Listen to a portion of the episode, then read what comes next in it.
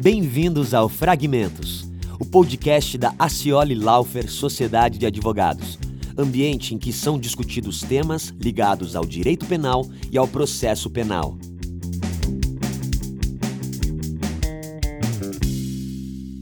Sejam todos muito bem-vindos e bem-vindas a mais um episódio do podcast Fragmentos.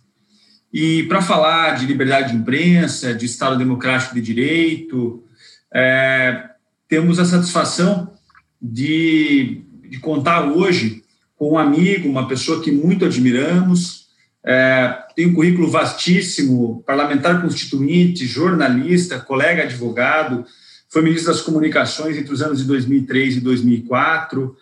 Enfim, uma pessoa da mais alto, do, mais, do mais alto conhecimento, vivência jurídica é, e política no Brasil.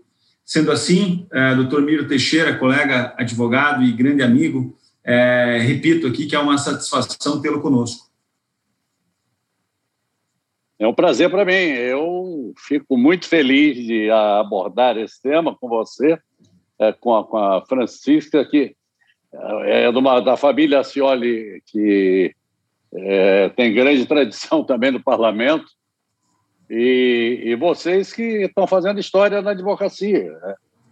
Então, é, é um grande prazer, um grande prazer mesmo ter essa conversa, e vamos esperar que ela seja útil aí para as discussões jurídicas e políticas do nosso país e que resultem e bem-estar para a nossa população, segurança jurídica e garantias individuais de um modo geral.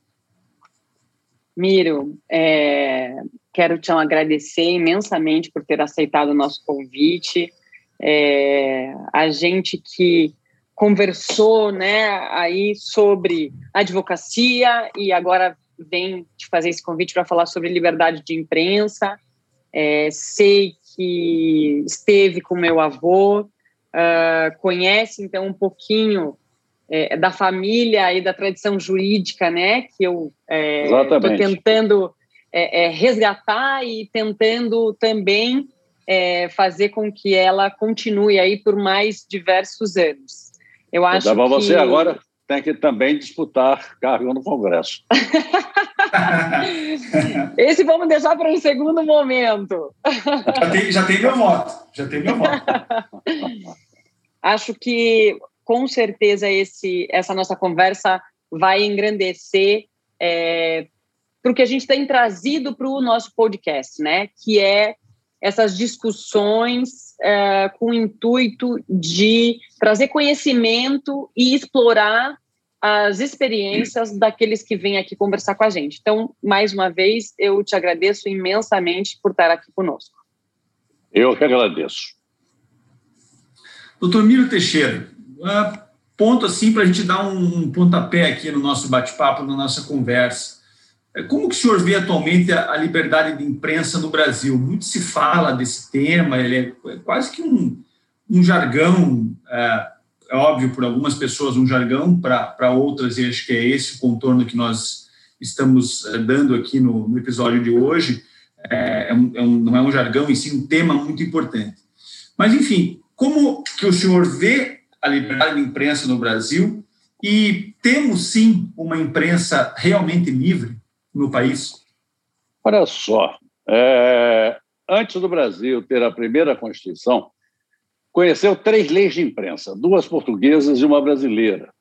O imperador convocou a Constituinte e a dissolveu, mas ah, é, aproveitou um, um trabalho que estava sendo feito na Constituinte sobre liberdade de imprensa, que não tinha nada de liberdade, e que começava é, o que se chamava de, que ele veio a chamar de decreto depois, é, é, começava dizendo que era para segurar a liberdade de pensamento, de manifestação, é, de, de, expressão da, da, das opiniões, mas o resto era restrição. E assim foram todas as leis de imprensa. Dizer, então, isso foi em 1823, aí veio a Constituição de 1824. Mas é, é, é, impressionante como até a última lei de imprensa, que nós derrubamos no Supremo Tribunal Federal, é, é impressionante como, a título de de se promover a liberdade do pensamento, se restringe a liberdade, pura e simplesmente por uma razão quase que filosófica. Para você ter liberdade, você não precisa ter lei. A lei, a lei, a lei restringe. A lei pura e simplesmente restringe. É, eu tenho a impressão que nós temos liberdade de imprensa no Brasil, nós temos. É, ela não é, não existe uma liberdade plena, claro. É, a Constituição assegura a liberdade e garante que excessos têm restrições. É, o que são excessos? É a ofensa aos direitos da personalidade, é, é a notícia falsa, enfim. Ah, mas tudo isso tem uma evolução que, que, que não, não acaba. A liberdade de imprensa ela, ela, não existe por lei, não é a lei que faz a liberdade de imprensa, é a multiplicidade de meios de comunicação. E isso é que faz a liberdade realmente de imprensa, porque todo mundo pode confrontar ali o que está se passando. É, de minha parte, quando eu fui ao Supremo Tribunal Federal, é, pela inconstitucionalidade, foi uma arguição de descumprimento de preceito fundamental. É, é, DPF 130. É, eu fui, eu fui, eu fui é, é, na certeza de que a imprensa é, é o único instrumento para se confrontar a verdade oficial. Só existe a verdade oficial. Os dados são oficiais, todos, todos os dados. Tudo que você escuta é oficial. Até o número de mortos da Covid é oficial. Então, o que é que se organizou agora? Um consórcio da imprensa para confrontar a verdade oficial, porque a verdade oficial não, não estava refletindo a realidade. É, e o Brasil vivendo essa pandemia, vivendo essa tragédia, não é? E, e, e de repente não se sabia exatamente o que estava se passando. O que está se passando com a, com a vacina, com as vacinas? Isso você sabe mais pela imprensa do que pelo governo. Que pelo governo a conta não fecha, não bate. É a imprensa. Isso é imprensa. Isso é imprensa. Isso serve para que o povo confronte aquilo que se passa, quer dizer, é, se depare com a realidade. A imprensa, para mim, tem, tem, tem, dois tipos é, de, de, de é, fatores que determinam é, se você está diante da imprensa. É, a verdade e a mentira. Quando você está diante da mentira, você não está diante da imprensa. A imprensa tem o dever da verdade. Pode cometer erros? Pode. Pode cometer erros. Todos nós cometemos erros. Agora, o erro grosseiro não pode. Não pode. É, perde a qualidade de imprensa. Assim como se aplica na, na nossa profissão de advogados, aqueles que se que viram cúmplices de bandidos, eles não são mais advogados, eles são bandidos. É, acontece também com a imprensa. Oh, Miro, é, indo um pouquinho aqui pelo que você disse, da, a, a, utilizando esse gancho, do, quando você diz em multiplicidade de meios. Então, a gente vai ter uma liberdade é, é, de expressão e, e, e, também uma liberdade de imprensa é, que se traz efetivamente a democracia, né? É, se traz efetivamente a informação. A gente tem esse mundo de redes sociais hoje. Isso. Nesse, nesse, nesse é, vamos colocar nessas duas balanças, então, vamos dizer assim, multiplicidade de meios para se gerar informação e para se levar o conhecimento das pessoas versus o excesso da informação que traz também diversos cometimentos de crime. Aí eu estou falando no sentido de difamação, injúria. É, é, será que também a gente não está vivendo nesse, nessa vamos dizer assim, como se fosse uma bolha. Então, a, o cometimento de crime, dessas crimes contra a honra, ele está cada vez maior e as pessoas não estão é, é, conseguindo levar a sério esses crimes, esses a, a honra efetivamente. Olha, você, você, você é, usou aí um conjunto de, de conceitos numa, numa frase, não é? Você tem muita coisa para para dissertar aqui é, nessa frase. Você Verdade. colocou, você botou muitos conceitos aí. É, a primeira coisa é o tratamento devido à, à honra, à honra das pessoas, né?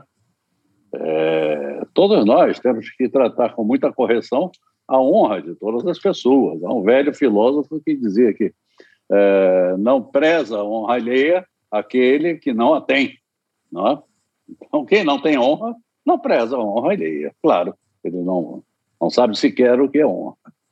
Ah, acho que os meios, a, a, a, tecnologia trouxe a possibilidade de você comparar os fatos. É, e as pessoas, é, repara, isso está melhorando. É, as pessoas estão começando a, a, não acreditar. A história de fake news já, já, já bate Perfeito. na boca, não bate na boca de todo mundo. Isso aí está parecendo fake, eu vou checar. As pessoas uhum. estão checando. As pessoas estão checando.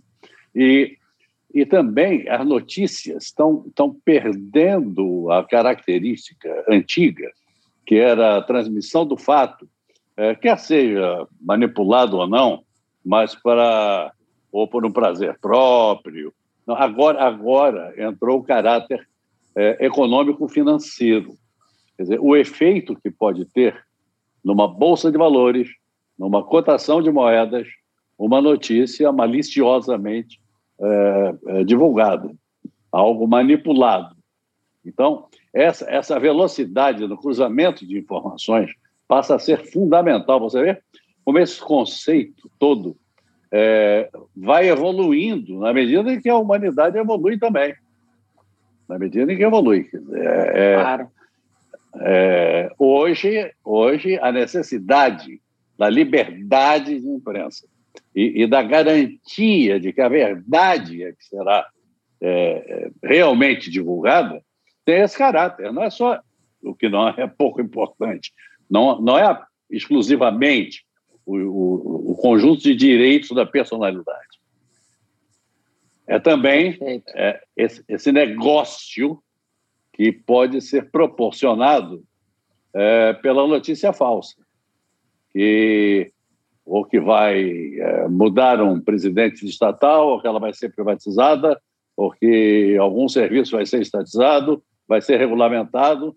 As, as variações é, de bolsa de valores aí são enormes. Nós, há muitos anos atrás, é, ainda era governo Fernando Henrique, na época que se discutia privatizações, é, eu era líder da bancada do PDT na Câmara, eu, eu constituí uma equipe para acompanhar variação de ações, porque é, de preço, de cotação de ações. Então, se alguma autoridade dava uma declaração numa direção, vamos privatizar as teles. Vamos pegar, então, aqui é, os últimos 15 dias é, de cotação de ações é, desse setor próximo, de fornecedores, não é? é uhum. Tudo mais. Interessante. É, nós fizemos esse trabalho, nós fizemos esse trabalho, fizemos esse trabalho na privatização da Companhia Vale do Rio Doce. Toda, toda, toda, toda a privatização. É, comecei ali a detectar, eu já tinha um computador que não era ligado nem em linha telefônica, para você ter uma ideia. É, esse computador, ele era é, cego, surdo e mudo, ele era inacessível. É, não, não podia ser hackeado, não podia ser invadido. Por quê? Porque ele não estava conectado a nada. Era, era uhum. como se fosse uhum. uma máquina de escrever sofisticada, onde nós lançávamos as nossas informações e, e, e os nossos planos de ação, táticas, estratégias, tudo mais. É, todo o resto entrava nas comunicações normais de, de, de, internet. Esse computador não passava perto. Eu tinha a intuição de que qualquer coisa que entrasse na internet podia ser grampeada, como se grampeava telefone, usando uma expressão antiga essa, que é o grampo. não, é? não existe mais o famoso grampo, agora tudo é eletrônico. Mas uh, a, a, a manipulação da notícia para ganhar dinheiro é muito maior do que se imagina. É muito maior. Você repara que, em relação aos direitos da personalidade, você não tem tantas ações. Quer dizer, essa discussão toda dos direitos da personalidade isso interessa às autoridades do país, e a autoridade não gosta de notícia, né? gosta de elogio. É, então, as autoridades do país, ultimamente você viu o reaquecimento da Lei de Segurança Nacional, por exemplo, para reprimir jornalistas, para criar um, uma, um ambiente de dissuasão, não é mais persuasão, não é mostrar, não é mostrar que está errado ou está certo. Não, é dissuasão. Olha aqui, eu vou te fazer mal se você é, der alguma notícia desse tipo aqui. É, e a Lei de Segurança Nacional, é, que é de 2000, 2000 não, mil, ela, ela surge em 1969 e, e, e vem como um decreto-lei e veio vindo. É, mudou é, é, e virou a lei atual, tá? Mas ela vem logo depois do ato 5. Ela vem logo depois do ato 5. Vem ali como um decreto-lei. É, tem sido usado, tem sido esquentado aquele sapato que foi deixado lá dentro do, do armário, está cheio de mofo, é, de repente foi retirado aí é, no governo, pelo governo, e, e, e até usado pelo Supremo Tribunal Federal, no caso desse deputado Daniel, não sei das quantas, como se convencionou chamá-lo. Bom, a, a, a questão da, da, da liberdade de, de, de, expressão, de manifestação do pensamento, é, que é traduzida como liberdade de imprensa, ela está sempre em evolução. Tá sempre. A nossa Constituição não tem em nenhum momento, em nenhum lugar, em nenhuma página, em nenhuma linha, essa expressão, liberdade de imprensa. É, liberdade é de manifestação do pensamento, é liberdade Sim. crítica. É, sabe? É todo aquele conjunto que vem lá do artigo 220 vem trazido para o artigo 5 e seus incisos que, que tratam do assunto. É, é cláusula pétrea, a liberdade. Por quê? Porque ela, ela é tratada do 220, mas está tem o liame com, com o artigo 5 É uma garantia individual. E, e, e, não há possibilidade de censura. Essa história de dizer, não, como se tentou, no Código de Processo Civil, no projeto do Código de Processo Civil, se tentou criar uh, uma figura que possibilitava a, a, o impedimento da publicação de alguma coisa deserosa em relação, enfim, a autoridades, etc., etc. Com uma linguagem que não era bem essa tão objetiva quanto eu estou usando. Eu fiz obstrução ao, ao, projeto de código. Eu era, eu era da comissão, é, fiz obstrução. Por isso e porque nas apelações acabavam com a possibilidade de ser examinado o efeito suspensivo. Mas, é, ficando aqui nesse caso, toda, toda, toda, toda preocupação é, é de autoridades com a liberdade de imprensa. O povo não está preocupado na rua em restringir esta liberdade. Você não tem personalidades, você não tem intelectuais, você não tem a universidade, você não tem os pensadores de um modo geral. Você tem aqueles, aqueles que, que são que disputam cargos públicos por eleição ou que ou por nomeação. É, tem a possibilidade de, de, de desmontar uma notícia maliciosa, uma notícia falsa, convocando uma entrevista coletiva e desqualificando o meio de comunicação. Não, esses claro. querem, esses querem, querem, porque querem a lei. Eu fui contra, inclusive, essa lei, depois de derrubar a lei de imprensa, é, eu vi essa, essa movimentação toda aí pela lei da, do direito de, de, de, de resposta. 2015, né? É, essa lei, é, isso, em 2015. Ah, ah, a lei do direito de resposta, como toda lei, ela acaba, acaba restringindo a liberdade. Ela, ela não dá mais direito de resposta do que dá a Constituição. A Constituição já assegura o direito de resposta. Uhum. Os nossos códigos obrigam, os nossos códigos obrigam o, a, a, a decidir. A Constituição também assegura o direito de petição. o juiz não pode deixar de decidir uh, a decisão que lhe é dirigida, sob pretexto algum. Então, você não precisa de lei. Você tem, tem, tem a Constituição, tem os códigos, tem, tem, tem a possibilidade da definição de indenizações. É, você tem tudo. Você tem o Código Penal. Você tem tudo. Tem tudo aí posto. Aí fala lá, bom, um direito de resposta tem que ter uma lei. Não tem, não tem que ter uma lei. Por isso, simplesmente. É, bom, é por isso que tem... estão discutindo agora, né? No, é... Constitucionalidade. Isso, de alguns dispositivos de alguns, da. É, de alguns dispositivos. Mas o ideal seria revogá-la toda. Ela não, não é necessária. Ela não é útil, em primeiro lugar. Ninguém do povo, você sai, desce aí, sai perguntando se alguém quer uma lei de direito de resposta. As pessoas estão querendo a vacina, estão querendo uh, os seus direitos, de um modo geral, assegurados, estão querendo uma justiça que seja ágil, uma justiça que lenta deixa de ser justiça, lá, como é uma praxe dizermos na advocacia, não?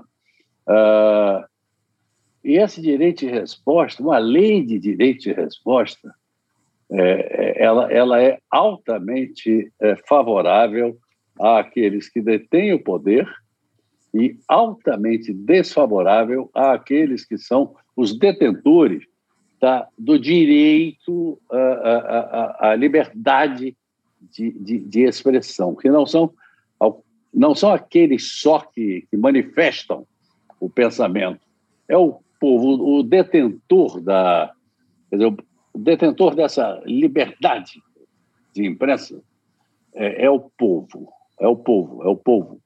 É, ela, isso não pertence, esse direito de ser livre, não, não, não, não pertence ao diretor do jornal, não pertence ao acionista, não pertence ao jornalista, isso pertence ao povo. O povo tem o direito de uma imprensa livre. Por quê?